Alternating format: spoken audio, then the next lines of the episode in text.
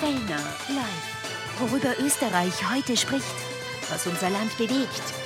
Fellner, unabhängig, unparteiisch und wirklich kritisch. Fellner live.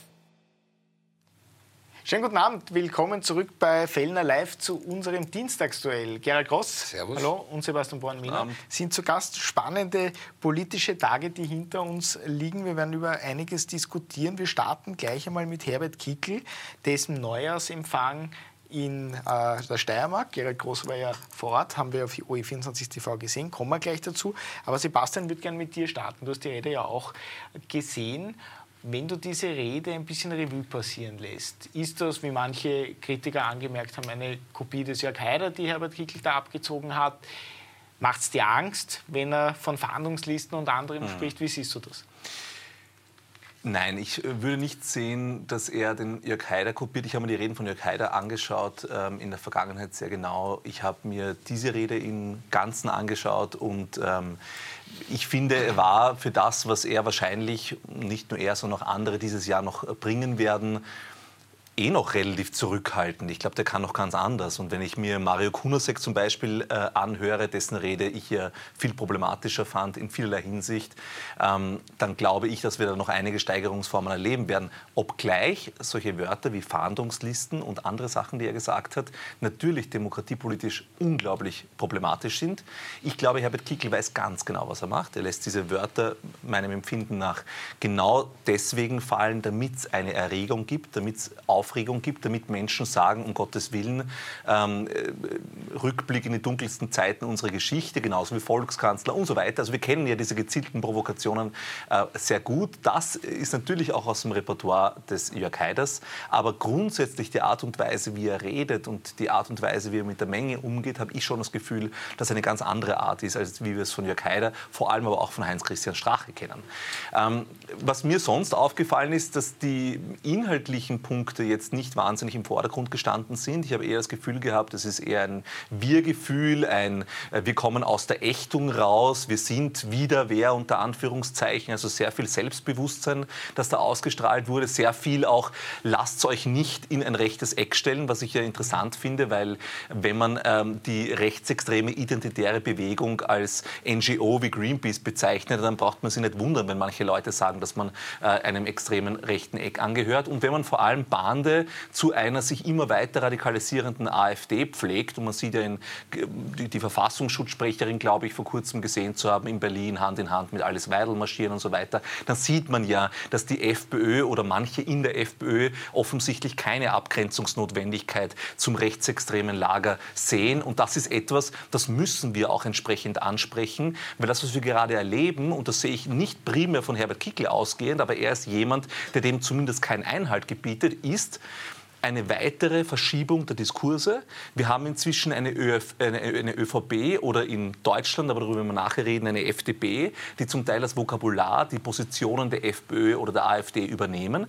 Und wir erleben eine AfD bzw. eine FPÖ, die immer noch einen Schritt weiter nach rechts äh, äh, schreitet und damit natürlich dazu beiträgt, dass die wirklich Radikalen, die stramm Rechten, die Neonazis, die es in unserem Land und in Deutschland leider immer noch viel zu viel gibt, das Gefühl haben, sie sind jetzt wieder legitimiert. Sie können jetzt aus ihren Löchern wieder rauskriechen. Und ich frage mich nur, wie lange es noch dauern wird, bis nicht jüdische Friedhöfe beschmiert werden, sondern wieder irgendwelche Wahnsinnigen mit Baseballschlägern auf Menschen einhauen, wie wir es in den 90er Jahren in Österreich auch erlebt haben. Also das ist etwas, was mir Sorge macht.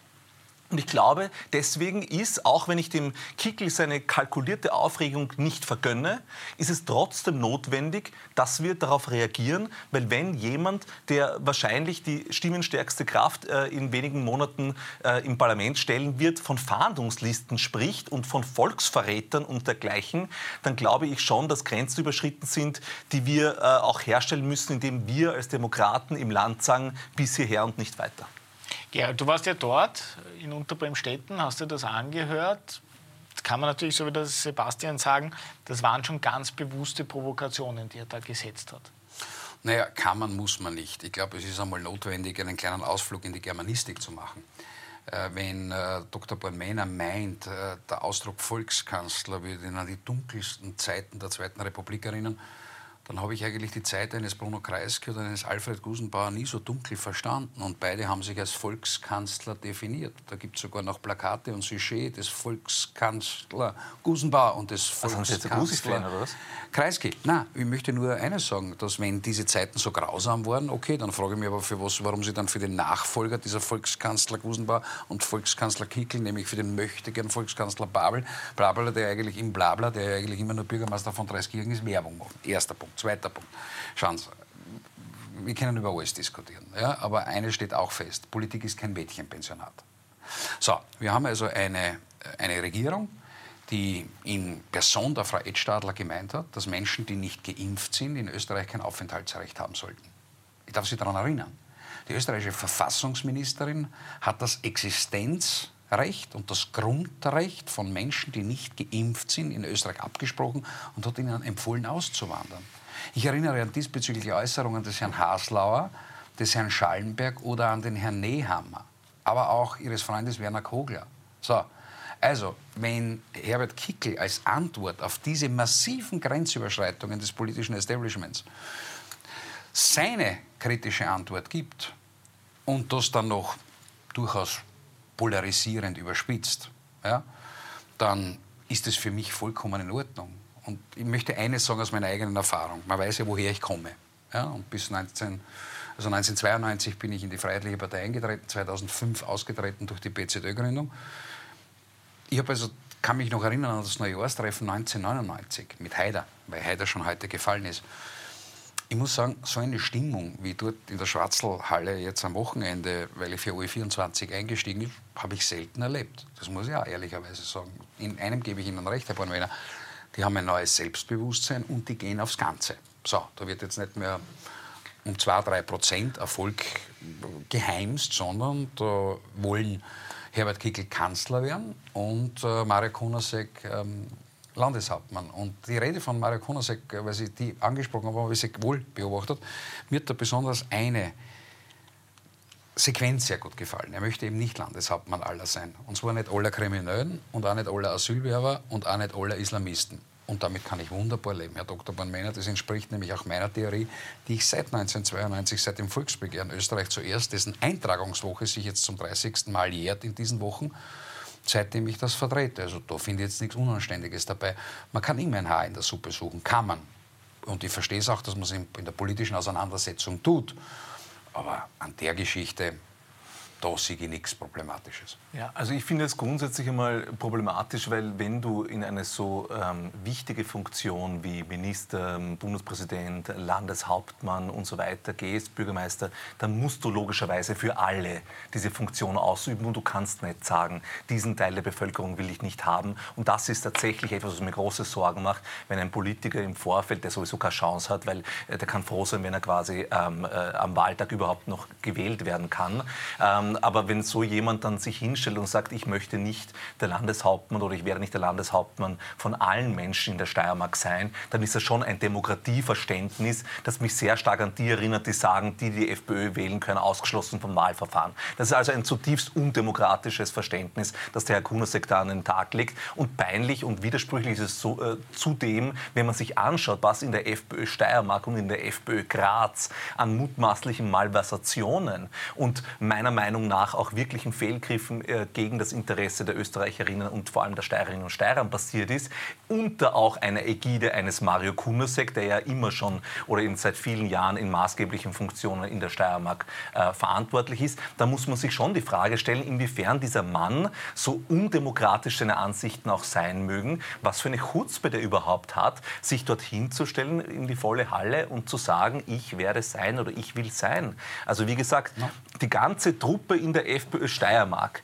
finde ich hochgradig dubios. Und solange das, was in der FPÖ Graz passiert ist, wo sich ja bitte die Leute selber abgespalten haben, da haben wir ja inzwischen zwei Fraktionen, also das ist ja ein Streithaufen sondergleichen. Und der Mario Kunasek ist nicht danach hervorgehupft und hat mit dem allen nichts zu tun. Genauso wie der Dominik Nepp in Wien und der Harald Wilimski auf Bundesebene. Das sind ja nicht irgendwelche Leute, die seit Jahr und Tag nicht da sind und jetzt mit der weißen Weste kandidieren. Das sind Menschen, die seit vielen Jahren in maßgeblichen Positionen sind und als Nachtrag, weil Sie letzte Woche, das fand ich ja sehr ähm, originell, gesagt haben, so, das sind ja alles nur Zeugen. Na, das stimmt ja gar nicht.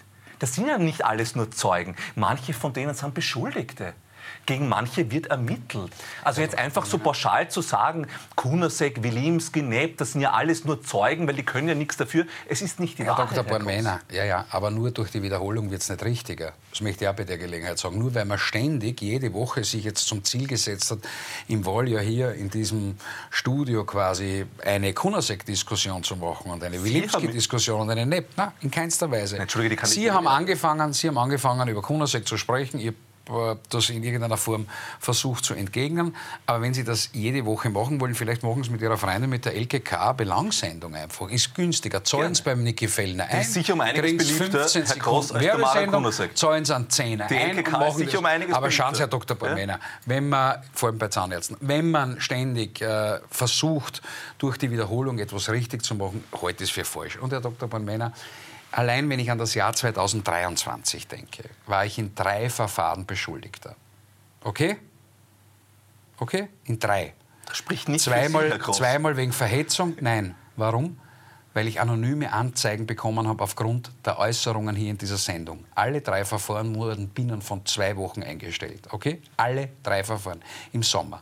Irgendeine verrückte noch dazu, noch dazu eine Anzeigerin, die für ein anderes Medienunternehmen arbeitet, mhm. für Boulevardzeitung, die nur im Wiener Bereich auftritt, die mich wegen Verhetzung, wegen Aisha Güleli angezeigt hat, Wirklich? ist eingestellt. So, also jetzt wissen wir, wie mit Anzeigen gearbeitet wird. Und so wie ein Konkurrenzmedienunternehmen mich angezeigt hat und ist eingestellt worden, ist es auch bei der Steirischen Volkspartei und bei der KPÖ und bei der Sozialdemokratie, deren Hintern gerade alle auf Grundeis geht, weil der Kunasek tatsächlich bei 23, 24 Prozent liegt und den Landeshauptmann stellen könnte. Heute ist zur Methode geworden, dann flaggt man heute halt an mit anonymen Anzeigen. So. Herr Dr. Bornmena, das ist schön. Ich kann Sie jetzt auch mit fünf anonymen Anzeigen eindecken. Und dann kann ich jedes Mal in dem Studio herinnen und sagen, Sie sind aber Beschuldigter, Sie sind Beschuldigter. Lassen wir die Kinder rein. Es bringt nichts. Wenn wir uns nur auf der Ebene dieses Wahljahr beschäftigen, dann wird es mühsam. Ich komme nochmal zurück. Mario Kunasek hat dort etwas ganz was Richtiges gesagt. Und nein, Islamisten, Terroristen und illegale Asylwerber sind für mich kein Teil des demokratischen Spektrums. Sie haben, was illegale Asylwerber und Terroristen äh, und äh, Kriminelle betrifft, nur ein Recht. Und das ist das Recht auf Abschiebung. Und wenn der künftige Landeshauptmann der Steiermark, Mario Kunasek, sagt, er wird in Zukunft in diesem Bereich, auch in der Steiermark, wo wir in Graz, Gries massive Probleme haben, da wird gerade in, in, einem Haus eine Hinterhofmoschee schon wieder gebaut. Ja? Wenn er sagt, hier klare Kante, keinen Schritt weiter, dann verstehe ich das. Man kann darüber diskutieren, ist das in Ordnung, entspricht das den Grundrechten oder nicht. Es ist aber eine politische Meinung. Und meine politische Meinung war immer Österreich zuerst. Ganz einfach. Das ist im Übrigen kein völkisch ethnischer äh, Ausdruck oder Blut- und Bodentheorie, sondern ich leite immer Viktor Frankl, gute, böse, die Guten will die Bösen brauche ich da nicht. Und ich glaube, wenn wir allein äh, uns anschauen, wer denn sich nicht alles die letzten Jahre zur Abschiebung geäußert hat, aus allen politischen Bereichen, aber es ist nichts passiert, dann brauchen wir uns das zumindest nicht vorhalten. Ich sehe mit dem Blick auf das Neujahrstreffen Folgendes, die FPÖ geht aufs Ganze. Ja, so. Und die FPÖ ist sehr selbstbewusst geworden. Sie ist nicht abgehoben geworden. Das war nicht zu spüren. Sie ist sehr selbstbewusst geworden. Das nächste, was mir sehr aufgefallen ist, ist, dass das Publikum, das dort gesessen ist, wirklich rechtschaffene, gute Leute waren. Ich habe dort mit vielen ein Selfie gemacht, ich habe mit vielen gesprochen, die haben mit mir ein Foto gemacht und und und. Das waren gute Leute, mit denen kannst du etwas anfangen. Das heißt, diese Basis hat sich dort massiv verbreitert und nicht nur. Ähm, mit denen kannst du tatsächlich, mit diesen Mitgliedern und Funktionären, mit denen kannst du mobilisieren. Da sind 3500 Idealisten drinnen gesessen. Also wenn wir erkennen, dass die Sozialdemokratie des Herrn Babler ja nur bis 600 zählen kann, 600 waren es, oder? 600. Dann hat der Herr Kunasek und der Herr Kickel bis 3500 gezählt, Herr Dr. Bornwener. Mhm. Also wenn allein bei einer Parteiveranstaltung das Vierfache von dem dort sitzt bei den Blauen mhm. als bei den Roten, sollte es ihnen zu denken geben. Mhm. Die Frage ist ja, äh, kann Herbert Kickel Kanzler werden? Ist das deiner Meinung nach im Bereich des Möglichen? Er führt in allen Umfragen derzeit, er selber stellt den Kanzleranspruch. Aber alle anderen Parteien haben derzeit genau. ausgeschlossen, mit ihm zu regieren. Wie realistisch ist es, dass wir einen Kanzler Kickl bekommen? Vollkommen ausgeschlossen. Ich halte das wirklich für vollkommen ausgeschlossen. Und ich sage auch warum. Es mag sein, aber auch das, und ich bitte das, ich verstehe, ich habe die Präpotenz aus der Stimme des Herbert Kickl, vor allem auch des Mario Kunasek, unter anderen Leute erlebt bei diesen Treffen. Ich habe natürlich auch ähm, bei Confetti TV, moderiert von Gerald Gross, gesehen, dass dort Menschen sind, die ich nicht alle als Idealisten bezeichnen würde. Und bei manchen, will, das sollten Sie selber kritisch hinterfragen, aber bei manchen bin ich mir nicht einmal sicher, ob sie rechtschaffen sind, aber äh, Idealisten sind das sicher nicht. Manche, die ich dort gesehen habe. Ähm, ist auch nicht äh, so schlimm, weil du findest immer unter ähm, mehreren tausend Menschen Leute, die es nicht gut meinen. Aber der Punkt, auf den ich hinaus möchte, ist der, die Präpotenz und die Abgehobenheit, die Arroganz, mit der die FPÖ momentan durchs Land läuft und in der Steiermark genauso ähm, wie in Niederösterreich oder eben jetzt ähm, auf Bundesebene, muss ich schon in Erinnerung rufen, Marlene Swarzek regiert in Salzburg. Wie viele Abschiebungen sind statt, haben stattgefunden? Udo Landbauer, ich meine, der müsste sich selber abschieben, wenn es nach dem geht. Also was ist da passiert? Überall, wo die FPÖ regiert, und das können wir uns in die Zeit, wo der Herbert Kickl als Person sogar Innenminister war, nichts ist passiert. Also man muss jetzt schon die, die Blauen auch an ihren Taten messen. Das alleine würde schon genügen, um quasi zu beruhigen und zu sagen, na gut, sie machen ja eh nichts, außer sich quasi höhere Bezüge, Politikerbezüge zu beschließen.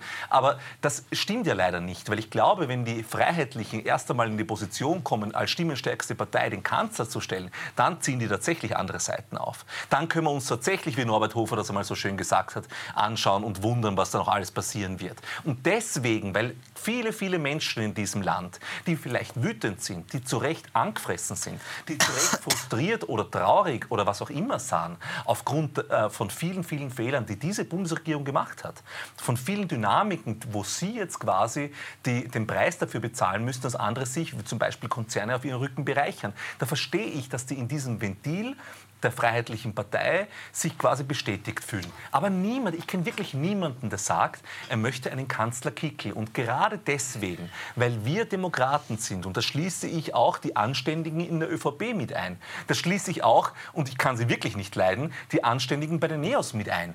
Bei all diesen Parteien ÖVP, SPÖ, Grüne und NEOS und vielleicht sogar der Marco Bogo, wenn er wirklich kandidieren sollte, ist vollkommen klar, niemand von denen wird einen Kanzler Kickl haben. Also selbst wenn wir im September 2024 erleben, dass die Freiheitliche Partei stimmenstärkste Partei ist, und das stelle ich in Abrede, ich glaube nämlich nicht, dass es passieren wird, aber sollte es so sein, dann wird der Herbert Kickl etwas erleben, das er wahrscheinlich schon oft in seinem Leben erlebt hat, weil das ist genau das, was dann dazu führt, dass man mit so einem übersteigerten Ego sich vor 4.500 Idealisten stellt und solche Töne schwingt, dass er nämlich viele Zurückweisungen bekommt. Und ich glaube, der Herbert Kickl wird erleben, dass er vielleicht mit 28 oder 27 oder 29 Prozent stimmenstärkste Partei sein wird. Und alle werden ihm sagen, lieber Herbert, mit dir nicht. Weil wir haben Grenzen. Und wir wollen unserer Demokratie nicht alles zumuten. Und ich glaube, dass viele Wählerinnen und Wähler so pragmatisch sind, egal wie wütend sie jetzt sind, dass sie sagen, wir wollen etwas wählen, was nachher auch eine Chance auf Realisierung hat. Aber und man muss klar sagen, ein Herbert Kickl in der Regierung, ein Herbert Kickl als Kanzler, das wird es in Österreich niemals geben. Ja, ich darf Sie leider korrigieren. Ein Herbert Kickl in der Regierung hat schon gegeben. Also, Nie wieder. Naja, es hat ihn schon gegeben. So, und er ist eineinhalb er ist Jahre, rausgeflogen. Und er hat sich nichts zu Schulden kommen lassen, sondern Sebastian Kurz hat das unlängst in mehreren Interviews auch klargestellt. Äh, dass sein Wunsch, durch den Bundespräsidenten Kickl abzulösen und damit in Wahrheit die Grünen zu ermöglichen in der Regierung, ein großer politischer Fehler des Sebastian Kurz war. Also die Erkenntnis ist in der ÖVP eh schon da. Aber Sie geben sich ja selbst die Antwort, Herr Dr. Bornmänner. Sie erwähnen Swarzek, Sie erwähnen Landbauer, ich würde auch Manfred Heimbuchner noch dazu nehmen. Äh, wo, sie, wo wir ja doch anhand der jüngeren Geschichte gesehen haben, wo die österreichische Volkspartei sowohl in Salzburg als auch in Niederösterreich gesagt hat, niemals mit Landbauer, niemals mit Swarzek. So, die Wahrheit ist, ich meine Tochter der Zeit. Die Frau Swarzek ist Landeshauptmann-Stellvertreterin, der Herr Udo Landbauer ist Landeshauptmann. Ja, Steigbügelhalter nimmt man die FPÖ gerne, aber es ist ein Unterschied, so. ob man sich zum Kanzler in dem Fall war die, in dem Fall war die, In dem Fall war die Freiheitliche Partei in beiden Bundesländern auf Platz zwei und hat logischerweise dementsprechend den Platz zwei in der Regierung eingenommen.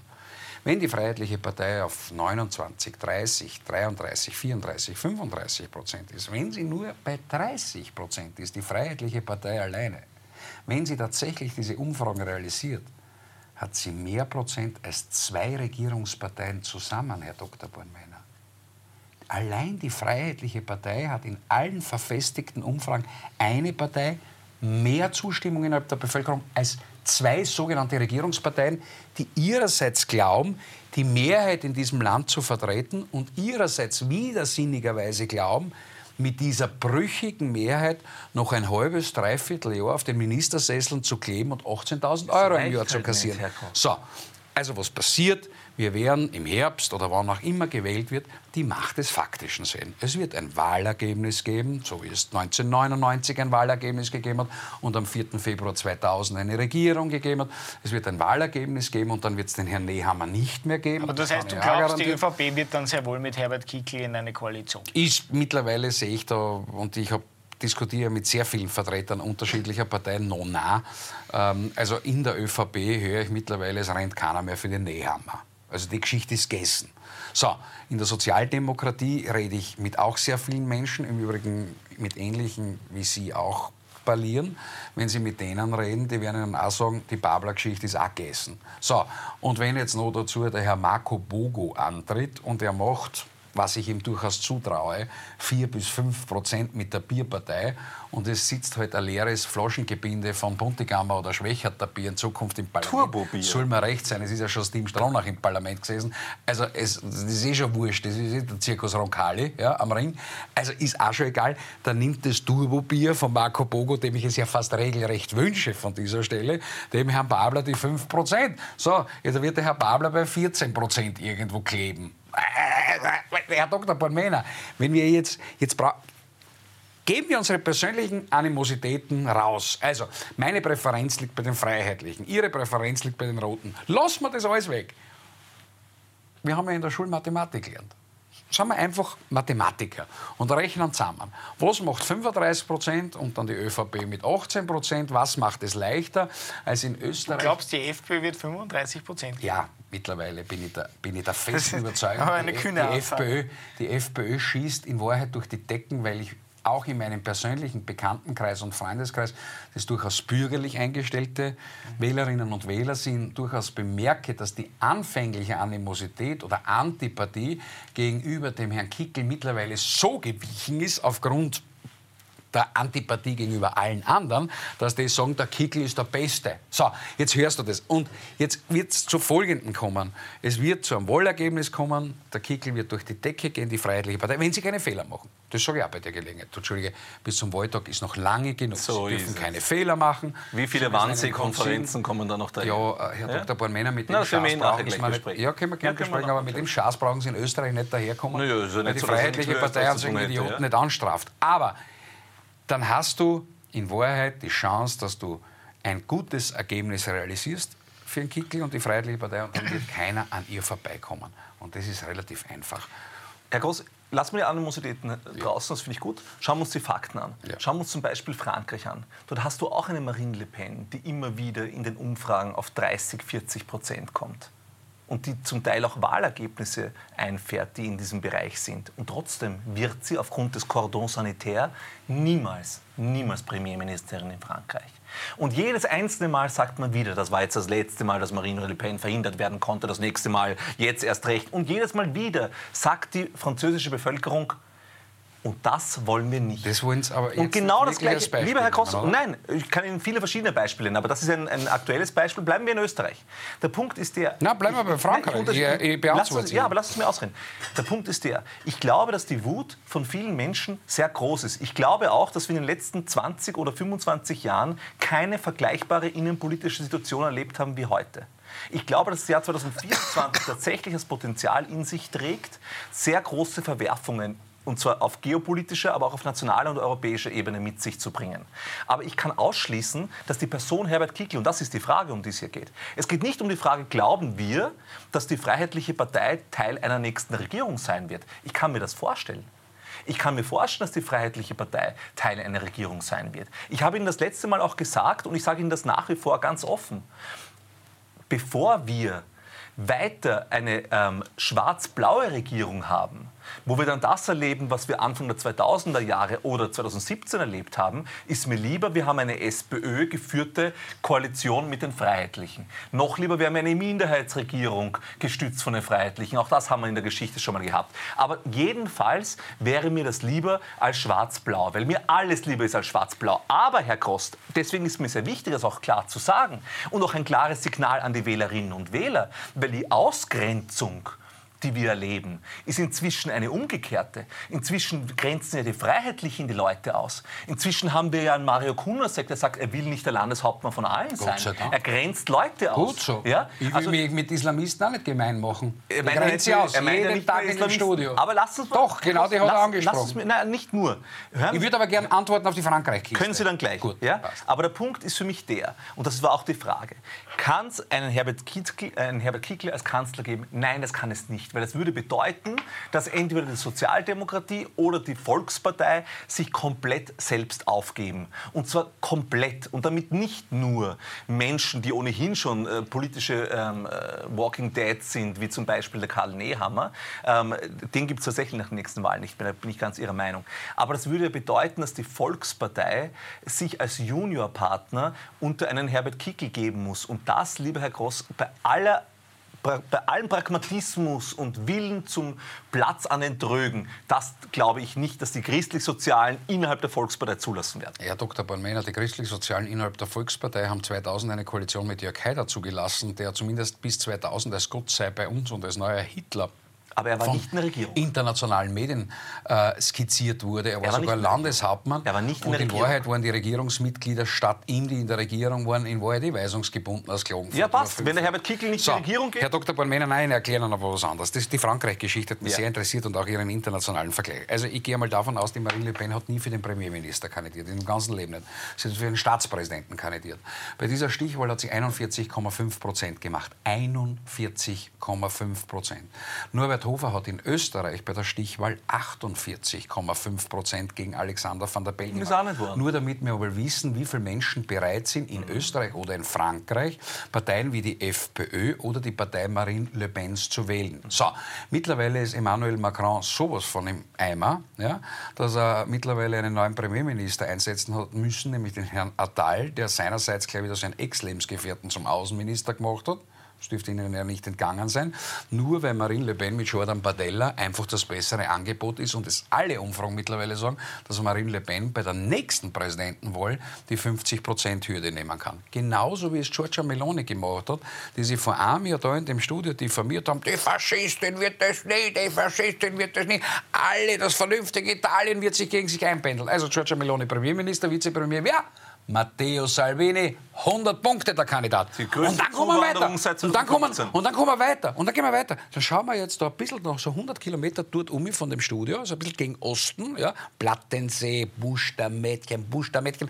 Da kleiner Viktor Orban, Paprika-Autokrat. Ja, Paprika-Autokrat ist auch Premierminister geworden. Ministerpräsident nennt man das in Ungarn. Keiner hat geglaubt, dass Viktor Orban mittlerweile seit gefühlt 20 Jahren dort regiert. Und zwar Jetzt kommt der springende Punkt mit einer absoluten Mehrheit. Weil irgendwann hat der Schmäh mit der Dämonisierung restlos so versagt, dass alle sagen, wisst ihr was, wenn sie das ganze System gegen den anderen zur Wehr setzt, dann stoppt man gleich mit der absoluten Mehrheit aus. Gehen wir auf Nummer sicher. Jedes Mal, und daher jetzt zu einer folgenden falschen Strategie. Es ist mir recht, dass Sie die Strategie fahren. Es ist mir auch recht, dass die ÖVP die Strategie fährt, auch die Sozialdemokratie. Ich prophezeie jetzt ganz unabhängig, bin ich das erste Mal am unabhängigsten in diesem Studio. Ich prophezeie nur, es ist ein Riesenfehler. Wenn man nämlich durch das ständige Wiederholen des Drachen den Drachen nur noch größer macht, dann braucht man sich nicht wundern, dass der Drachen sehr, sehr groß wird, wie aus Gulliver, Sie kennen das. Und die Feinde und Gegner nur so klein sind. Ich sag's nur. Das heißt, die Strategie. Sie, die Strategie. Ja, da muss aber der heilige Georg Sie bauen her. sich mit 180 km/h in, irgendeiner Mauer ein. Okay? Das ist mit den Drachen. Und dann haben wir zum Beispiel. Oder Sie versaufen. Dann haben wir zum Beispiel, dann haben wir zum Beispiel den Gerd Wilders. Also, die Stimmung ist jetzt mittlerweile gekippt. Schauen Sie, das Problem ist ja, sagen wir uns ehrlich, das Problem für uns in Europa, für uns in Österreich oder Deutschland, ist ja in Wahrheit nicht der Herr Putin. Was will der Herr Putin uns noch zerstören? Wir haben in Wahrheit Regierungen, die uns jeden Tag zerstören. Wir brauchen gar keinen Krieg gegen Russland. Gut, wir machen eine ganz kurze Werbepause, dann kommen wir zurück. Äh, Sebastian hat es vorher schon angesprochen. Äh, viel Aufregung gab es vergangene Woche auch um eine Konferenz in Deutschland, eine rechtsextremen Konferenz, wo unter anderem Martin Sellner auch teilgenommen hat, Chef der Identitären in Österreich und wo Pläne geschmiedet wurden, wie man Millionen von Migranten wieder remigriert bzw. deportiert. Darüber sprechen wir gleich und auch die Verbindungen, die es da zur AfD und für auch nach Österreich gibt. Ganz kurze Werbepause, dann kommen wir gleich zurück. Fellner live, worüber Österreich heute spricht, was unser Land bewegt Fellner. Unabhängig, unparteiisch und wirklich kritisch. Fellner live. Schönen guten Abend, willkommen zurück bei Fellner Live. Gerhard Groß und Sebastian Bonmena sind zu Gast. Sebastian, du hast das in der ersten Runde schon angesprochen, dieses rechtsextremen Treffen in Deutschland, wo auch Martin mhm. Zellner, Chef der Identitären, dort war und wo Pläne geschmiedet wurden, wie man Millionen von Migranten deportieren und außer Landes bringen kann. Auch das Wort Remigration fällt immer wieder, wurde gerade in Deutschland zum Unwort des Jahres äh, gewählt. Ähm, machen dir solche Treffen Angst und siehst du da Verbindungen nach Österreich, auch in die Politik rein, dass es jetzt so eine Identitären gibt, ist ja unbestritten? Ich finde es auf jeden Fall mal sehr gut und wichtig, dass ähm, verantwortungsvolle Journalisten wie du ähm, auch das beim Namen nennen, was es ist, nämlich es sind Deportationsfantasien.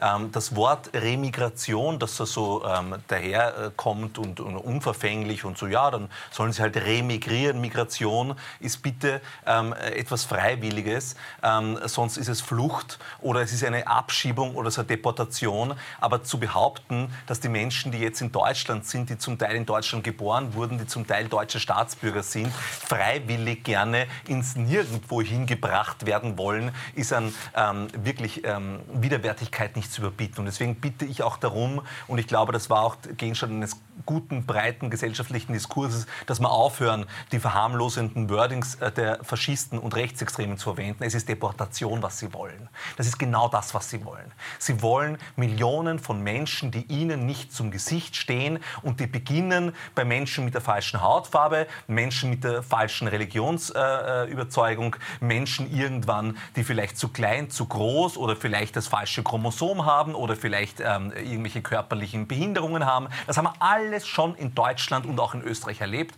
was da alles passieren kann, wenn man beginnt, Menschen in zwei oder drei Klassen zu unterteilen. Das, was Martin Sellner und seine faschistischen rechtsextremen Freunde, unter denen ja auch hochrangige, ähm, jetzt in Zukunft ehemalige äh, Mitarbeiter, Mitglieder, Funktionäre der AfD waren, die ja die Schwesternpartei der FPÖ ist, muss man dazu sagen, ist tatsächlich eine ähm, für sich stehende neue Grenzüberschreitung und muss ernst genommen werden. Das, was immer und immer wieder gemacht wird, ist zu sagen, das ist ein Einzelfall.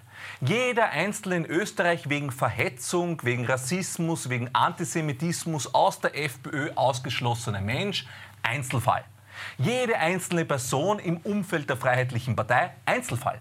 Da gibt es Listen noch und nöcher von solchen Menschen in den letzten Jahrzehnten im, innerhalb oder im Umfeld der Freiheitlichen Partei, die ganz klar antisemitisch, neonazistisch, rassistisch und so weiter sich betätigt haben und deswegen als Einzelfälle ausgesondert wurden von der freiheitlichen Gemeinschaft oder auch nicht. So, das sind die Sachen, die wir ähm, dokumentiert haben. In Deutschland ist die AfD ja ein vergleichsweise junges Phänomen im Vergleich zur alten Nazi-Partei äh, und haben daher äh, den Punkt, alten Nazi-Partei sage ich deswegen, weil die Freiheitliche Partei bekanntlich ähm, in einem nicht unwesentlichen Ausmaß von ehemaligen Nazis gegründet wurde, nur damit wir das klarstellen. Aber die AfD hat eine viel jüngere Geschichte, ist ja eine Partei, die es ja erst seit, ähm, glaube ich, 10 oder 15 Jahren gibt und die jetzt in letzter Zeit sehr viel Zulauf bekommt und die sich jetzt mit den Menschen aus Österreich, darunter eben Martin Sellner, der zu identitären Bewegen gehört, die wiederum von Herbert Kickl und anderen Leuten eben nicht dämonisiert wird und wo äh, Demonstrationen, wo Zusammenkünfte als patriotische Treffen ähm, äh, relativiert werden. Da muss man ganz klar erkennen, was da geht. Da rotten sich rechtsextreme Demokratiefeinde zusammen und wälzen Pläne, die sie in dem ersten Moment, wo sie die Möglichkeit haben, weil sie an der Macht sind, auch umsetzen werden. Und deswegen glaube ich, müssen wir als Gesellschaft, und zwar da wie dort, ganz entschieden auf das reagieren und sagen, hier sind Grenzen überschritten, die wir nicht akzeptieren, im gesprochenen Wort, das dann viel zu oft ähm, zu einer konkreten Tat wird. Und ich finde die Doppelstrategie, die da offensichtlich von der AfD gefahren wird, dass man nämlich eine woke ähm, äh, Migranten, ähm, äh, also quasi das Pin-Up-Girl einer woken Migrantenszene zur Opfer macht, also die lesbische, mit einer Migrantin verheiratete, im Ausland lebende Parteichefin. Ich meine, das ist ja, das ist ja der feuchte Traum von jedem, der irgendwie äh, ihrer Meinung nach linksgrün versifft ist. Das ist die Obfrau der AfD, die dann wiederum im, im, im Kämmerl äh, homophobe, ähm, äh, antisemitische, rassistische Träume äh, wälzt. Und ich glaube... Frau Weidel wälzt antisemitische Nein, Träume? die AfD. Wir haben ja gesehen, es war der Chefberater der Frau Weidel, der dort gesessen ist. Man kann ja jetzt nicht mehr von einem Einzelfall Nein, das war der Präsident, das war der Nein, Präsident müssen, der AfD. Das waren die wichtigsten Gestalten, lieber, die sich das Lieber Herr Gross, Sie können das jetzt runtertodeln, naja. das, das, ist mir vollkommen klar. Mir ist vollkommen klar, dass Sie keine Verantwortung übernehmen wollen. Aber eines, eines, eines, lieber Herr Gross, kann ich Ihnen auch nicht ersparen. Ja. Wenn ich mich in den Wahlkampf begebe für solche Leute, und Sie sind ja sehr stolz durch alle möglichen Bierzelte gewankt in Deutschland und werden das wahrscheinlich äh, dieses Jahr oder spätestens nächstes Jahr bei den Bundestagswahlen auch wieder machen, dann muss Ihnen klar sein, mit wem Sie hier in einem Boot sitzen, Herr Gross. Das sind homophobe, rassistische Arschlöcher. Das muss man wirklich so sagen. Und ich glaube, Herr Gross, es ist Ihnen wirklich gut geraten, sich von diesen Menschen zu distanzieren, weil diese Menschen, egal wie lieb sie jetzt zu Ihnen sind, damit sie Stimmen bekommen, Sie wären der Erste, lieber Herr Gross, der remigrieren müsste nach weiß Gott wohin. Herr Dr. Bornmeiner, Sie haben jetzt sehr viel zusammengemischt unter anderem die Gründungsgeschichte der österreichischen Parteien. Ich darf Ihnen aufgrund der Berichte, die die jeweiligen Parteien angefertigt haben, mitteilen, dass unwesentlich mehr ehemalige Nazis bei SPÖ und ÖVP nach 45 in hohen Funktionen waren als bei der Freiheitlichen Partei. Das ist nur mal in der quantitativen Aufwertung. Das ist nur in der quantitativen Aufwertung. Im Übrigen darf ich Sie erinnern, dass es ausgerechnet ein Bruno Kreisky war, der sich von dieser in ihren Augen nationalsozialistischen ähm, FPÖ, Na, was war der Friedrich Nazis, sage ich, zum Kanzler wählen. Na, was waren lassen. die? So, das also jetzt kommen wir wieder mal zu so einer moralischen, jetzt kommen wir wieder mal zu so einer moralischen Geschichte. Jetzt sind wir wieder an diesem Punkt angelangt. Ja? Also war der Bruno Kreisky ein unmoralischer Nazi-Versteher? Im Umkehrschluss, oder, Herr Dr. Bornmann? Also das ist der Herr Bruno Kreisky, ich warne Sie nur, das ist das Vorbild von Andreas Babler. Ich sag's nur. So, also hören Sie auf mit dem Schatz. Wir haben in dem Land eine fürchterliche Geschichte zwischen 33 und 45. Österreich zwischen 38 und 45. Es sind aus dieser fürchterlichen Geschichte sehr viele Menschen geläutert herausgekommen oder haben zumindest überlebt. Millionen sind gestorben. Und die Menschen haben ihre Fehler gemacht, sind zu ihren Fehlern gestanden. Tun wir jetzt diesen, diese Tragödie, die sich abgespielt hat zwischen 33 und 45, nicht in das Jahr 2023 katapultieren. Von den Menschen lebt keiner. Und wie gesagt, Nazis waren bei der SPÖ, bei der ÖVP, in Wahrheit bei allen anderen Schaltstellen, weil wie Sie wissen, nach der Abstimmung, Anschlussabstimmung gab es in Österreich 99 Prozent Nazis, oder? Und war das eine Prozent nur Sozialdemokraten oder die Vorgänger der Grünen?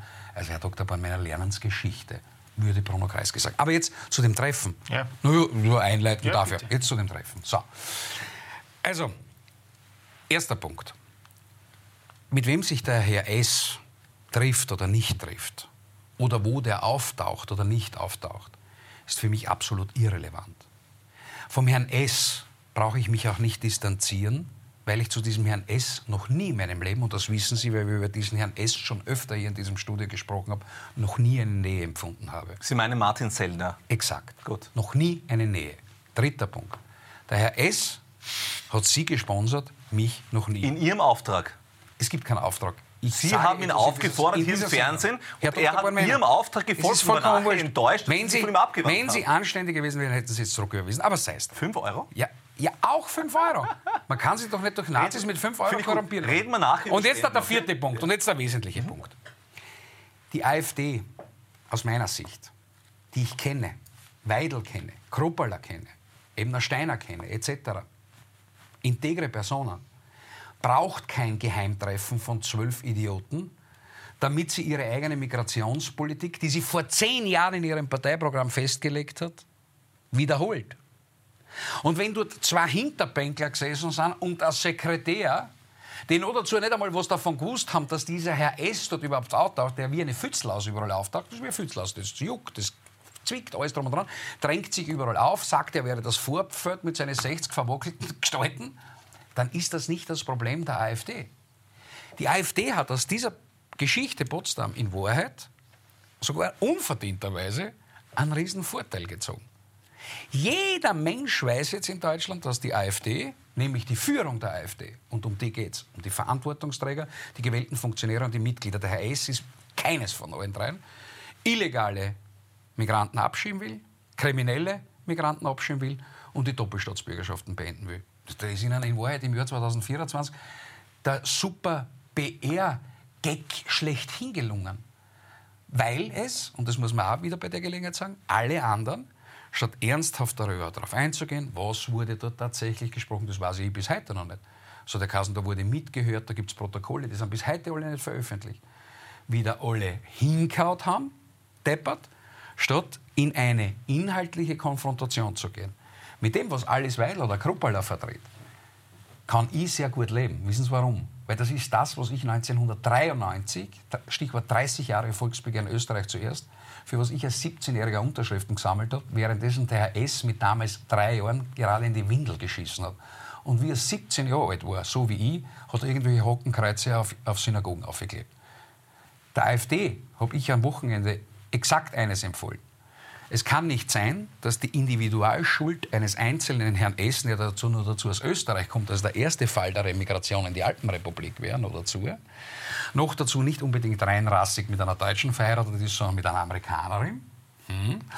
dass die Individualschuld des Herrn S. nicht zu einer Kollektiv, einem Kollektivimage der gesamten AfD werden kann.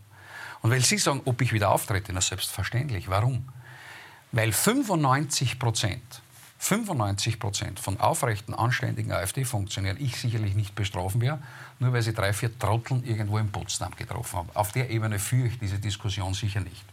Kommen wir zurück nach. Ja, aber noch einen Satz dazu. Also ich finde, das Ganze könnte man ja als den 125.000. Einzelfall ähm, der Warum? AfD Der Herr Sellner ist ja nicht Mitglied der AfD. Nein, aber er ist ja, in, entschuldige, er ist mit dem Chefberater der Alice Weidel. Also das ist dieses typische, diese typische Kindeswegleben. Zuerst, zuerst stützt man sich jahrelang auf die Dienste und lässt sich alles okay. Mögliche ins Ohr einflüstern, okay. um nachher zu sagen, kleiner Mitarbeiter. Das ist ja Klassiker, okay. das ist schäbig. Ja? Die Alice Weidel sollte bitte dazu stehen, dass sie offensichtlich sich mit Menschen umgeben hat, die irgendwelche komischen Deportationsfantasien haben. Und da einfach nonchalant zu sagen, die kenne ich nicht, mit denen aber nichts zu tun. Ah, nicht, weil der betreffende Mitarbeiter war dort nur Zuhörer. Das kommt ja, ja, ja nur genau, er hat nichts gewusst, hat nichts gewusst, hat nichts gehört, hat nichts gesehen, er war in Wirklichkeit blind und taub und Wissen Sie, warum, ja. wissen Sie, warum ich in der Migrationsdebatte durchaus klare Härte zeigen kann?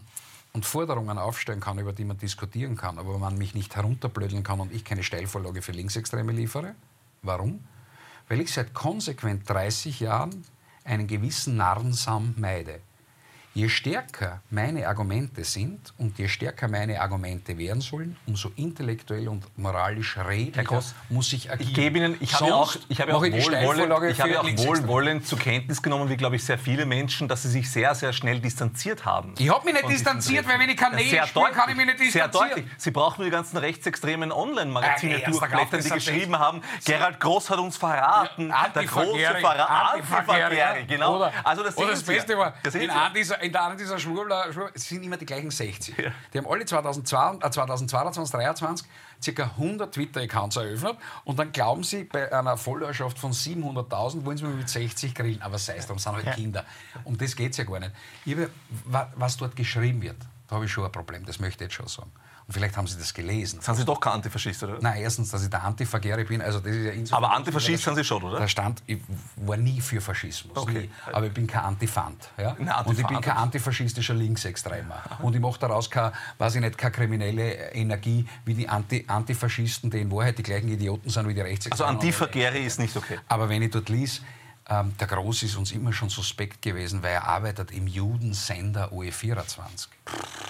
Oder er ist eine jüdische Schwuchtel. Oder er kehrt als erster deportiert, Pass hin oder her. Ihre Freunde, Herr Groß? Nein. dann sage ich bei der Gelegenheit niemals meine Freunde gewesen. Dann sage ich bei der Gelegenheit, unsere Argumente, die der vernünftigen Patrioten, können nur so stark sein und immer stärker werden, solange wir uns nicht in unserer politischen Debatte und unserer Durchsetzung mit irgendwelchen Europatrioten, die ihr ganzes Leben lang auf Kosten von irgendwelchen Zuwendungen von Millionären seit 20 Jahren durchfuttern. Weil eins muss ich schon bei der Potsdam-Geschichte auch lustigerweise sagen. Da zahlen Leute pro Person 5000 Euro, dass sie den Herrn Fellner, äh, Se, Sellner, den Herrn Sellner, ja. Den Herrn Sellner ist okay, den Herrn Sellner zuhören können, zwölf Leute, 60.000 Euro, damit ich eine Stunde, 60.000 Euro, damit ich eine Stunde den Herrn Sellner zuhören kann. Ich meine, allein anhand dem Beispiel sagt sich ja, da haben sich Dodeln getroffen. Aber das sind doch keine Konservativen oder keine Nationalliberalen oder keine Rechten. Ich würde noch gerne auf, noch gern auf das Wort... Du kannst ja mir nicht einmal, nicht einmal wenn es mir 60.000 Euro zahlst, treffe ich mich mit dem Aber Dodel. Ich würde ja, noch gerne auf das Wort Remigration eingehen. dass ja bei diesem Treffen äh, gefallen ist, dass auch Herbert Kickl äh, genannt hat, mhm. was ihm auch Kritik eingebracht hat, letzte Woche äh, im Studio bei, in der ZIP 2 bei ähm, Tür und wurde jetzt auch zum Unwort des Jahres in Deutschland gekürt. Stößt du dich an diesem Wort Remigration? Selbstverständlich, weil ich bin ein Mensch, der selber ähm, eine Fluchtgeschichte in der Familie hat. Ich bin jemand, der sich mit den Auswirkungen von erzwungener Migration äh, auch wissenschaftlich beschäftigt hat. Also das ist ja ein Thema, das mir sehr, sehr nahe geht. Und deswegen geht es mir auf die Nerven, wenn Faschisten, äh, wie zum Beispiel ein Herr Sellner und Rechtsextreme, dieses Wort verwenden, um damit ihre Deportationsfantasien zu kaschieren. Und das ist genau das, worum es geht. Es geht ja nicht darum, um Remigration. Also wenn wir über Remigration sprechen, dann würde das bedeuten, dass Menschen aus freien Stücken, weil sie das Gefühl haben, dass es Zeit für sie ist, wieder zurückzukehren, wie das zum Beispiel ganz viele Menschen aus Kärnten machen. Ja, es gibt Menschen, die gehen ähm, so mit Anfang 20 zum Studieren nach Wien oder nach Graz oder nach Linz und im Alter in der Pension kommen sie wieder zurück nach Kärnten. Das ist eine Remigration. Also das heißt, die sind zuerst migriert im eigenen Land und remigrieren nachher zurück. Das ist, ja, das ist eine Remigration. Das ist freiwillig, das ist selbstbestimmt, das ist zum Wohle aller. Das, was die meinen, ist eine Deportation. Die meinen unfreiwillig, zum Wohl. Danke. unfreiwillig, ohne dass irgendjemand gefragt wird, ob er das möchte, Menschen einfach ins Nirvana zu befördern. Weil wir haben weder Rück, äh, Rücknahmeabkommen mit den Ländern, über die wir da sprechen, also ist es faktisch und technisch nicht möglich, noch wollen diese Menschen äh, abgeschoben werden. Und deswegen halte ich es für so perfide, dass wir hier von, einem, von einer Remigration sprechen, die in Wirklichkeit eine Deportation also, ist. Was sagst du zur Remigration? Was sagst du zu dem Wort? Kann man das kein, benutzen, deiner Meinung nach? Ich, ich, bin jetzt kein Wortglauber. Wirklich nicht. Ähm, wie gesagt, äh, und ich lasse mir auch von irgendwem meine Debatte nicht aufzwingen, die ich seit 30 Jahren selber führe. Mit irgendwelchen Wortglaubereien. Ich halte das, kann man, muss man nicht, sage ich immer. Also für mich war immer ähm, Abschieben, das oberste Ziel, Abschieben von kriminellen Asylwerbern, Abschieben von nicht integrierten Asylwerbern, Abschieben von Migranten, die sich nicht assimilieren und Abschieben von sogenannten Doppelstaatsbürgern, die wir besonders seit, diesem, seit dieser Erdogan-Wahl gesehen haben, dass sehr viele Türken eine doppelte Staatsbürgerschaft haben. Aber wer die österreichische Staatsbürgerschaft hat, hat die schon die gleichen Rechte wie alle anderen, oder? Und was ich dazu vorschlagen würde, ist, und das wäre sehr interessant, ich würde einmal unsere Staatsbürgerschaft überhaupt ein wenig aufwerten und ähm, die Staatsbürgerschaft mit einer Probezeit versehen. Wir haben die letzten acht Jahre gemerkt, dass wir sehr oft die Staatsbürgerschaft nonchalance vergeben haben und dass die, die eine Staatsbürgerschaft bekommen haben, danach straffällig geworden sind und eigentlich nur in unser System einzickern wollten. Das heißt, wenn man zum Beispiel eine fünf- oder zehnjährige Probezeit auf die Staatsbürgerschaft macht, dann wäre das ein komplett rechtsstaatlicher, verfassungsrechtlicher Akt, den man einführen könnte, wo man in Zukunft auch darauf schaut, dass das, was herinnen ist, auch einigermaßen integrierbar ist und wir uns kein Einzelfall und keine Probleme anzüchten. Das war immer mein Denken. Wenn einige mittlerweile meinen, das nennt sich Remigration, dann bin ich für Remigration. Ich habe immer dazu gesagt, Schubumkehr in der Migrationspolitik, abschieben. So, ich nehme zur Kenntnis, dass man sich offenbar in der Politik alle fünf Jahre mit irgendwelchen neuen Wörtern erfinden muss. Ähm, ich würde einmal den allen Parteien und allen Politikern empfehlen in Österreich und auch in Deutschland, es einfach zu tun nicht viel darüber herumzureden. Ich meine, die Spiegeltitelseite von vor vier Wochen, ähm, Olaf Scholz, wir müssen sehr viel mehr abschieben, ist ja in Wahrheit das, was man unter Remigration versteht. Ähm, Helmut Kohl, der große Kanzler der deutschen Einheit, hatte in seinen 90er Jahren gemeint einmal, dass, 9, äh, dass 50 Prozent der in Deutschland lebenden Türken wieder in die Heimat zurückzubringen sind und dass das Ziel, also das Staatsziel seiner Regierung war. Ähm, Helmut Zilk hat einmal gesagt, ich brauche keine türkischen Salamihändler am Stephansplatz, wenn ich es richtig in Erinnerung habe. Also, dass wir offenbar ein Problem, und zwar ein gewaltiges, nicht zu sagen ein tödliches Problem, mit den seit acht Jahren sich vollziehenden Wir schaffen das Politik haben, muss ja selbst am Linken, am Sozialdemokraten, am Christdemokraten, am Konservativen jeden einleuchten. Und jetzt sind wir bei einer gewissen Gretchenfrage. In Deutschland und in Österreich beschweren sich die Bornmänners, die Bablers, die Nehammers, in Deutschland die Scholz, die Baerbocks und wie sie alle hasen, jeden Tag, warum ist die AfD, warum ist die FPÖ so stark? Sie fragen nicht in sich selbst, in der Selbstreflexion gehend, weil wir versagt haben in der Migrationspolitik und nur in Überschriften gelebt haben, aber nicht getan, sondern ich glaube, dass all diese Verteufelung von erfolgreichen Parteien sehr schnell ein Ende haben würde, wenn jene Parteien die Verantwortung tragen, genau das tun, was das Volk will. Und das Volk in Österreich will Folgendes eine Befreiung von diesem Einzelfall, von den Machetenmördern, von den Frauenvergewaltigern, die die Leonie vergewaltigt haben. Sie wollen es einfach, sie dürsten danach. Ich habe überhaupt kein Problem, und das möchte ich Ihnen auch bei der Gelegenheit sagen, mit einem Kroaten, der vor 30, 40 Jahren da reingekommen ist. Ich habe kein Problem mit einer chilenischen Frau, die nach Österreich gekommen ist, da ein Kind gekriegt hat und das Kind ist zufälligerweise ein Hurwinger wie Sie, aber sei es drum, kann halt mal passieren. Ja? Integration kann nicht immer gut funktionieren. Das sieht man bei Ihnen. Aber ich habe kein Problem damit. Sie sind für mich, auch bei so unterschiedlicher Denkweise, für mich ein vollwertiger Österreicher, wie ich es glaube zu sein. Ohne ein Problem.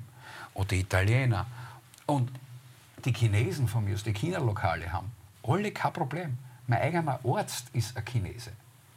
DCM, traditionell chinesische Medizin. Ich bin ja so bekannt, habe ich mehrere Ärzte. Und einer davon ist Drei Homöopathen, oder? So, nein, ist kein Homöopath. DCM ist keine Homöopathie. Mhm.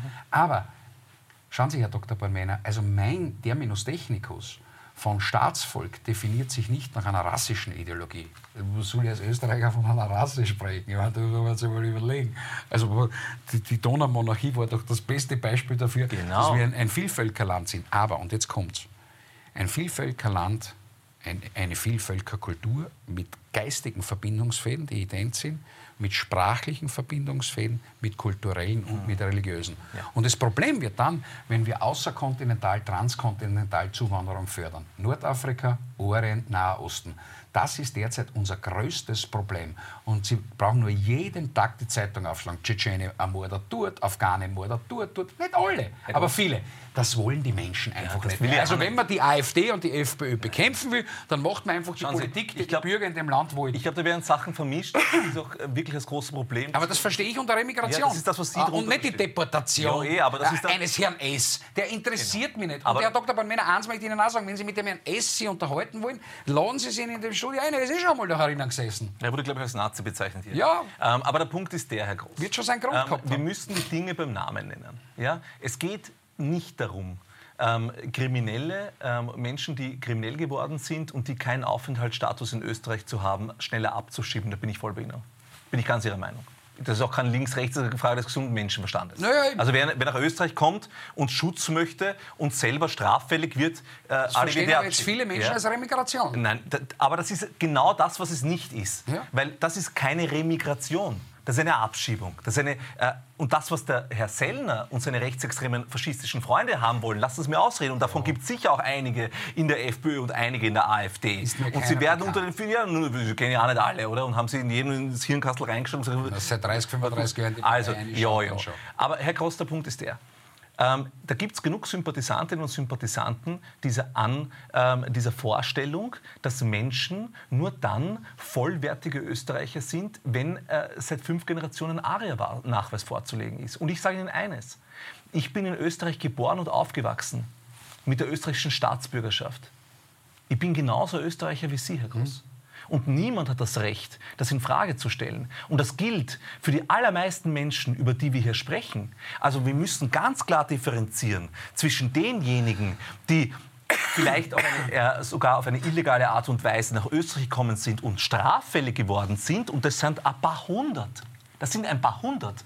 Und den Leuten, die zum Teil seit Generationen, aber jedenfalls in Österreich geboren jetzt, wurden, haben davon haben wir, lassen Sie mir ausreden, ja. davon haben wir allein in Wien ein paar hunderttausend. Und ich lasse nicht zu, weder von Ihnen noch von einem Herrn Kickel und schon gar nicht von einem Herrn Sellner, dass die jetzt alle in ein Boot geworfen werden. Weder, Herr Gross, der türkische Taxifahrer oder Kebabstandler oder der persische, äh, die Mutter vom, vom Udo Landbauer und andere Leute, ja, die Lebensgefährtin von Alice Weidel. Also gibt es so viele Menschen- und Migrationsgeschichte, auch äh, in der FPÖ, weil ich glaube, Swazek ist auch kein arischer Name und Wilimski klingt auch nicht arisch und Hojatsch glaube ich auch nicht. Also da gibt es eine lange Liste von Menschen, die in dieser freiheitlichen Gesinnungsgemeinschaft waren, die ähm, äh, aus deren Perspektive irgendwelche fragwürdigen Wurzeln haben. Ich bin der Meinung, ja, der Mensch zählt. Lass uns mal aber, aber, na, na bitte, Herr Dr. Bornmänner, jetzt zählen Sie alle die auf. Sie zählen in Wahrheit den Westenthaler auf, der mit Haider und Scheibner damals das Volksbegehren gemacht haben. Sie zählen Swarzig auf, Sie zählen Landbau auf. Na, warum warum kommen Sie dann, wie kommen Sie, das ist eine andere Geschichte, ja. das hat mit dem nichts zu tun. So. Warum kommen Sie, warum unterstellen Sie dann der Freiheitlichen Partei eine Rassenideologie?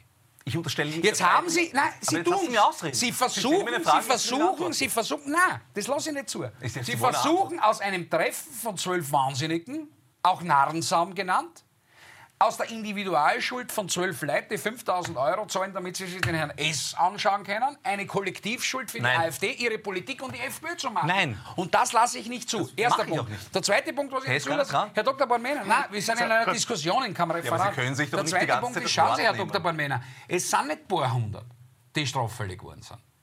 Es geht nicht nur um die Straffälligen, es geht um die in illegal sich in Österreich aufhältigen und die illegal Eingereisten dann geht es auch um jene 57.000, die voriges Jahr reingekommen sind, die in Wahrheit nach den einzelnen Verordnungen der Europäischen Union niemals in Österreich ein Asylverfahren hätten beantragt. Sind alle weitergereist? Das ist, nein, sind sie nicht. Die 57 sind bei uns in der Grundversorgung. Die restlichen 62 sind nach Deutschland weitergereist. Das ist das Faktum.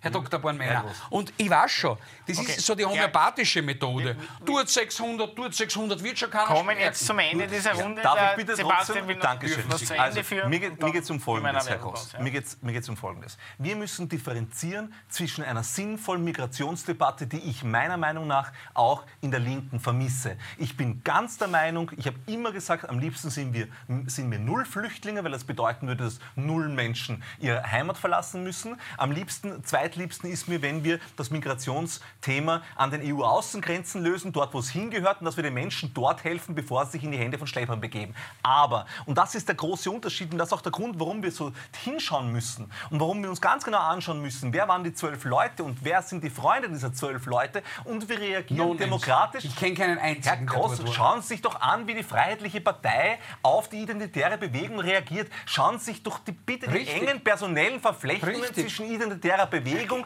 und freiheitlicher Jugend auf. auf. Na, der Kickel hat genau richtig reagiert. Er hat gesagt, lass den Herrn Sellner ein. Was ist denn bloß los? Warum lassen Sie mich ausreden? Ja, eh, aber es ist also, wir müssen uns, nein, es ist kein Blödsinn. Es, bitte, entschuldige, ich lasse mich gerne klagen und trete den Wahrheitsbeweis an, um zu zeigen, welche Verflechtungen es zwischen identitärer Bewegung, Menschen aus deren Umfeld und der Freiheitlichen Partei gibt. Weil die gibt es, lieber Herr Groß. Und es ist nicht so, dass da zwölf Personen in Deutschland irgendwelche Fantasien hatten und es hat weder mit der AfD noch mit der FPÖ was zu tun. Das glaubt glaubt Ihnen doch niemand. Der entscheidende Punkt ist der, die Ideologie, die dort vertreten wurde, unterscheidet sich maßgeblich von einer sinnvollen Migrations- und Integrationspolitik, wie wir alle in Österreich uns das wünschen würden. Und wo ich Ihnen recht gebe, dass in den letzten Jahren auf europäischer und nationaler Ebene viel zu wenig gemacht wurde. Aber das, wovon diese Nazis träumen, und so muss man sie nennen, sind Deportationen. Die wollen Menschen, die hier geboren sind, die wollen Menschen, die die österreichische Staatsbürgerschaft haben, in einen Flieger setzen und irgendwo abstürzen lassen. Das kann doch bitte nicht Ihre Herr Geisteshaltung sein. Italiener, 90 Millionen Einwohner in Deutschland, 400.000 AfD-Mitglieder. Und sie wollen tatsächlich mir erklären, dass die AfD-Politik sich nach zwölf No-Names, die keine Funktion, keine Mitgliedschaft haben oder Hinterbänkler, sondern die sind zufälligerweise mit dem Herrn Sellner getroffen, dass das die große AfD Wenn das der Chefberater der Parteichefin äh, ist, ja, Herr Groß, also dann Herr muss Dr. ich ehrlicherweise sagen, ist er das war der persönliche Referent. Nein, das ist ja noch schlimmer. Ich war der persönliche Referent des Herbert Haupt und war nicht der Chefberater. Und jetzt sage ich Ihnen Folgendes. Die Alice Weidel ist für mich intellektuell so brillant unterwegs, dass sie keinen Berater braucht. Die braucht keinen intellektuellen Krückstock wie die Spindoktoren wie ihr Herr Babler, Schnitzel. Also vergessen wir die Geschichte. Okay, machen wir eine kurze Werbepause.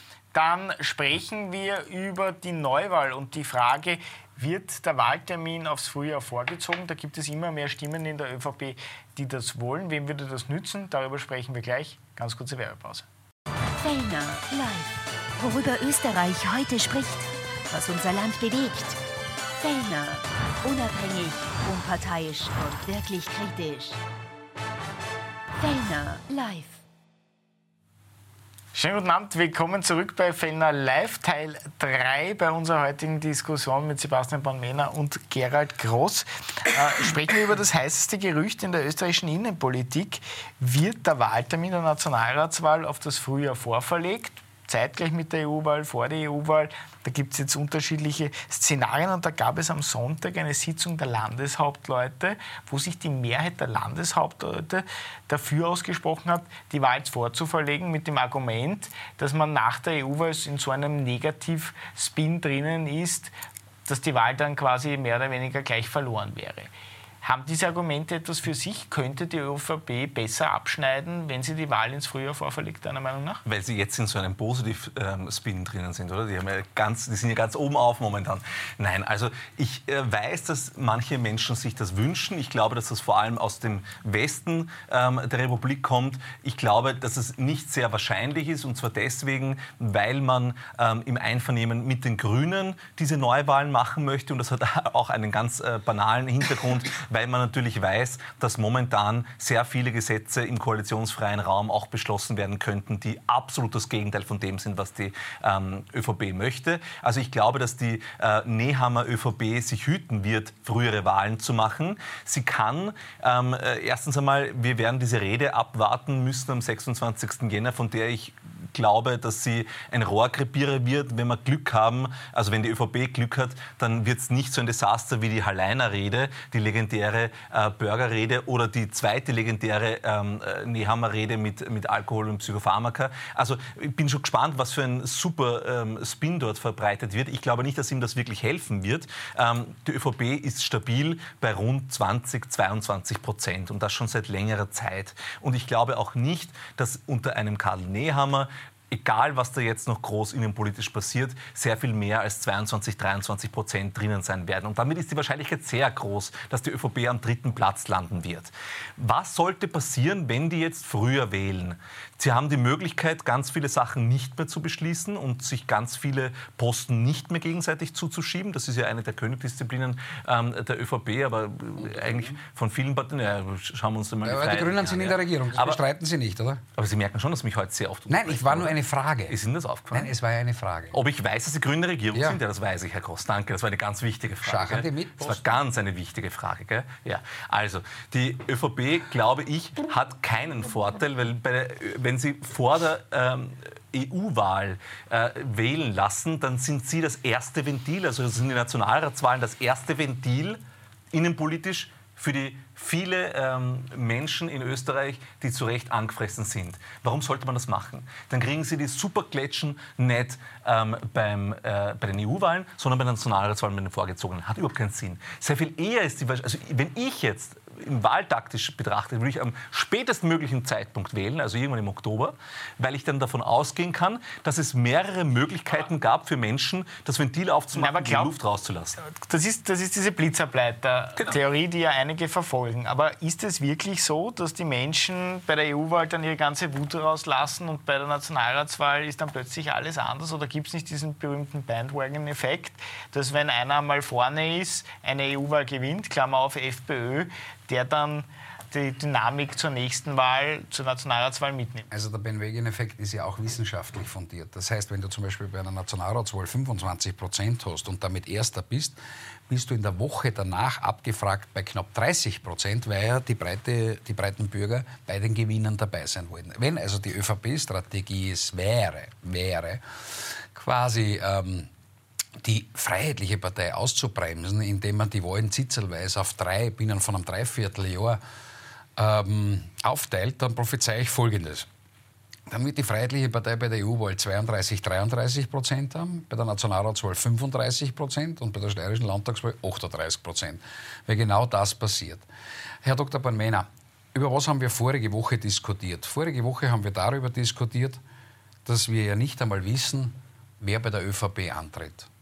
Und wir haben beide relativ zynisch bemerkt, es kann natürlich sein, dass die Zukunftshoffnung der ÖVP, der JVP-Kandidat, der jüngste der Jungen, Reinhold Lobatka, ausgestattet mit einer guten alten Politpension, in das Rennen als Spitzenkandidat geht. So, das haben wir eher, Herr Dr. Bormena, das haben wir eher so dass das ja. beim Lobatka so ist. So, jetzt wissen wir, dass selbst die schrecklichsten Annahmen, dass der ÖVP am Ende nichts überblieb, dort traurige Realität wird. So, also, Jetzt, wenn die ÖVP die Wahlen, EU-Wahlen und Nationalratswahlen, sofern technisch möglich, zusammenlegt, könnte ich mir nicht vorstellen, dass auf dem Plakat Karl Schmähhammer und Reinhold Lobatka drauf ist. Ja, ja ich meine, da kriegst du einen Blutrausch, wenn du mit dem Auto da vorbeifährst, da fährst du ja direkt in das 16-Punkt-Plakat ein. Meine, die Versicherungen in dem Land... Sie glauben nicht, dass die beiden auf dem Plakat sein werden? Nein, nein. Weil es die beiden Kandidaten nicht gibt, oder was? Nein, nein. Weil, sie niemand mit dem Lobat gab. Weil das, weil das, weil das, die haben nicht einmal eine Pressekonferenz gemacht, oder? Weil das die Distanzierung der Erfolglosen ist. haben, die, haben die über die Aussendung so. gemacht oder war das nur Mundpropaganda? Nein, Lobatka. Der Lopatka, wie er von manchen. Lopatka. Opa, hast du Opa geschickt? Das ist auch gut. Hat heute alleine gemacht. Er hat alleine gemacht. Ja, aber er macht. Er soll nur unwesentlich älter sein als der Ottmar Karas. Da war keiner sonst dabei?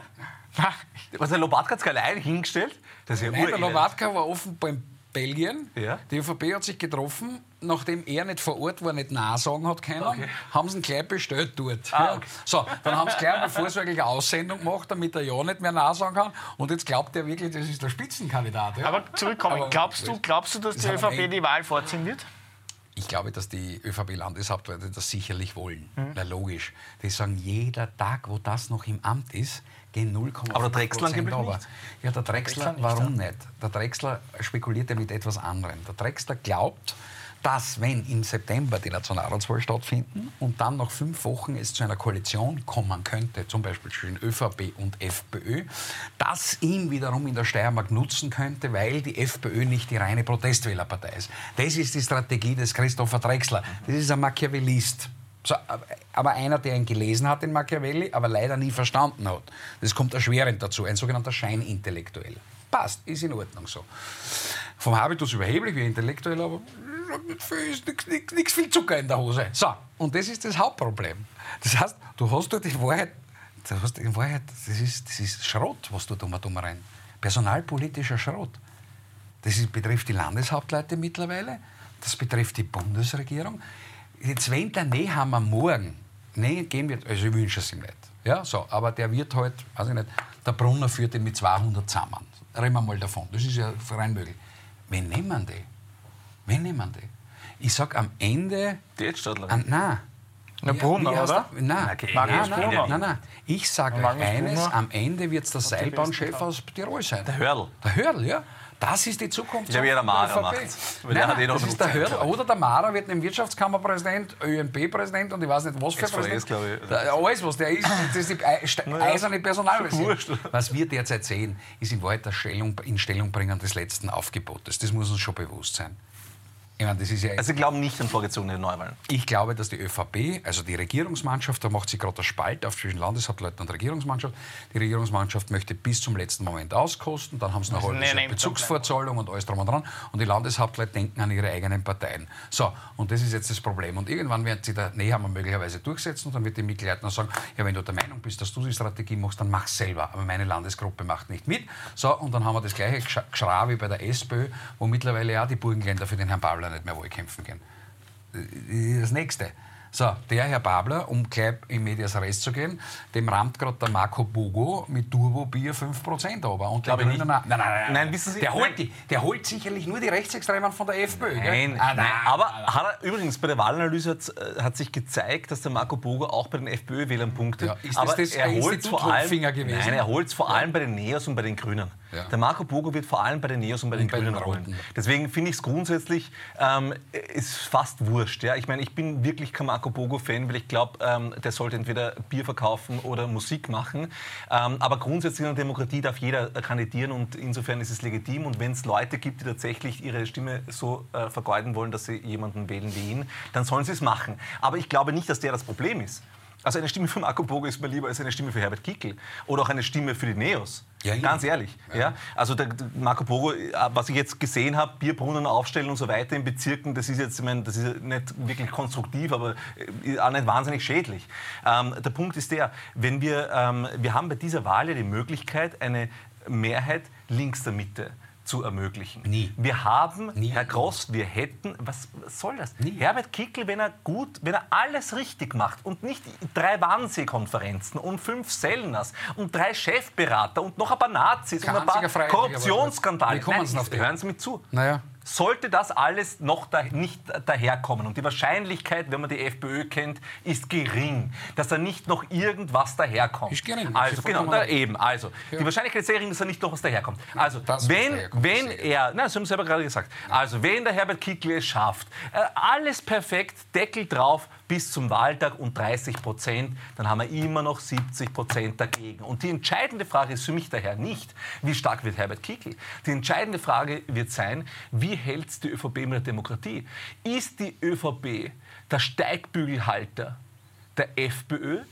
Die braucht nur in die Geschichte schauen wie das ausgegangen ist mit Demokratien, wenn die Konservativen geglaubt haben, dass sie die Blauen, also die Rechten, damit kontrollieren können, indem sie sie äh, zu Kanzlern machen. Das ist schon ein paar Mal schiefgegangen. Ich sage Ihnen, Herr Gross, oder ich hoffe es, aber es ist auch meine Prognose, aber es ist auch sehr viel Hoffnung dabei, gebe ich dazu. Ja? Ich wünsche mir, dass die Anständigen, dass die christlich-sozialen in der ÖVP, von denen ich viele kenne und sehr schätze, irgendwann einmal sagen, bis hierher und nicht weiter. Lieber machen wir einmal, weil es wird nur einmal notwendig sein, einmal eine Koalition mit ÖVP und Grünen und sind dabei, eine Regierung links der Mitte, Mitte links, zu ermöglichen, um tatsächlich einige Sozialprojekte auch auf den Weg zu bringen, die unser Land dringend braucht. Oder sie sagen, uns ist alles wurscht und wir machen mit den Blauen eine Koalition. Und ich glaube, Herr Gross, ja. wir werden erleben, dass in der ÖVP die Anständigen Herr Dr. Palmeiner, am Schluss sich durchsetzen werden. Eine ganz traurige Neuigkeit. Die anständigen christlich-sozialen wählen bereits in Massen den Herbert Kickl. Die gehen gerade zur FPÖ. Das ist ja das Problem. Am Ende bleibt in der, FPÖ, in der ÖVP nur mehr der, der Saum über, die an ihren Funktionen kleben wollen. Die Wälder sind eh schon längst weg, die anständigen christlich-sozialen. Erster Punkt. Zweiter Unterschätzen Sie die ÖVP jetzt, nicht? Jetzt verrate ich Ihnen eine zweite traurige Nachricht. Seit den demokratischen Wahlen nach dem Na im Nachkriegsösterreich, Zweite Republik, hat es noch nie eine linke Mehrheit in diesem Land gegeben. Es hat einmal eine sogenannte linke Mehrheit gegeben, die aber keine war. Das war die Mehrheit Bruno Kreisky, der in Wahrheit rechte Politik gemacht hat bis auf die Zeit eines Bruno Kreisky nie rechte Politik hat, Bis auf die Zeit, naja, er war mit Friedrich Peter in einer Koalition. Nein, er hat sich stützen Zeit, lassen von ihm und dann allein regiert. Und dann allein regiert. Ja, ja, ja, ja, ja. Ey, ey, ich sag's nur. So, also bis auf Bruno Kreisky war diese Republik immer bürgerlich-konservativ rechts-Mitte. So, der dritte Punkt, aber jetzt aber bei der entscheidenden Frage. Das wird spannend und da machen Sie eine Frage auf, die nicht unspannend ist, muss ich Ihnen sagen. Ist die ÖVP, und das werden wir sehen, eine linke Partei mittlerweile geworden? Ja? Oder und macht das den gleichen Wahnsinn wie in Deutschland eine Ampelkoalition, ja, genau. die binnen von zwei Jahren die deutsche Volkswirtschaft restlos zerstört hat, die Bauern auf der Straße sind, alle in Wahrheit auf der Straße sind, die Unternehmer, alle, weil diese Regierung das ganze Land kaputt macht, diese Ampel. Oder ist diese ÖVP eine bürgerlich-konservative Partei, die auch eine bürgerlich-konservative Koalition eingeht? Das, da haben Sie recht. Das wird die entscheidende Frage 2024. Ich sage Ihnen eines, Herr Gross, Eigentlich in einem Land... Ein Schlusswort, oder? Das war in, jetzt ein schönes Schlusswort. Nein, das war kein schönes Schlusswort. Ah, das war hervorragend. Herr Gross, in einem Land, ein Abschlusswort. in einem Land, Warum muss ich das 18 Prozent des BIPs über den Tourismus verdient. Ja. Und in einem Land, in dem maßgebliche Wirtschaftszweige 80 Prozent ihres Umsatzes im Export verdienen, ja. wir also ganz maßgeblich darauf angewiesen sind, dass Länder uns gut finden und wir mit denen Geschäfte machen können, können wir uns einen extrem rechten Kanzler nicht leisten. und die Kräfte, und die, und die Kräfte, liebe Herr Gross, die Kräfte innerhalb der ÖVP, die nicht christlich-sozial sind und deswegen eine extrem rechte Koalition ablehnen, sind zumindest wirtschaftlich wirtschaftsnah und wissen ganz genau, dass es dem Wirtschaftsstandort Österreich am allermeisten schaden würde, wenn wir einen extrem rechten Kanzler hätten. Und deswegen halte ich die Wahrscheinlichkeit, dass die ÖVP sagt, am Schluss bleiben wir auf der Seite der Demokratie und auf der Seite der Anständigen für viel größer, als dass sie sagen, wir hauen alle Ideale weg und bleiben an den Trögen. Aber we will see. Genau, die ÖVP war die letzten 36 Jahre immer sehr anständig und wollte nie am Trog sitzen bleiben. Gut, meine Herren, für heute sind wir am Ende der Sendung angelangt. Ganz kurze ja, Werbepause, dann geht es hier gleich weiter auf OE24 TV. Und die beiden Herren sind dann nächste Woche wieder zu Gast.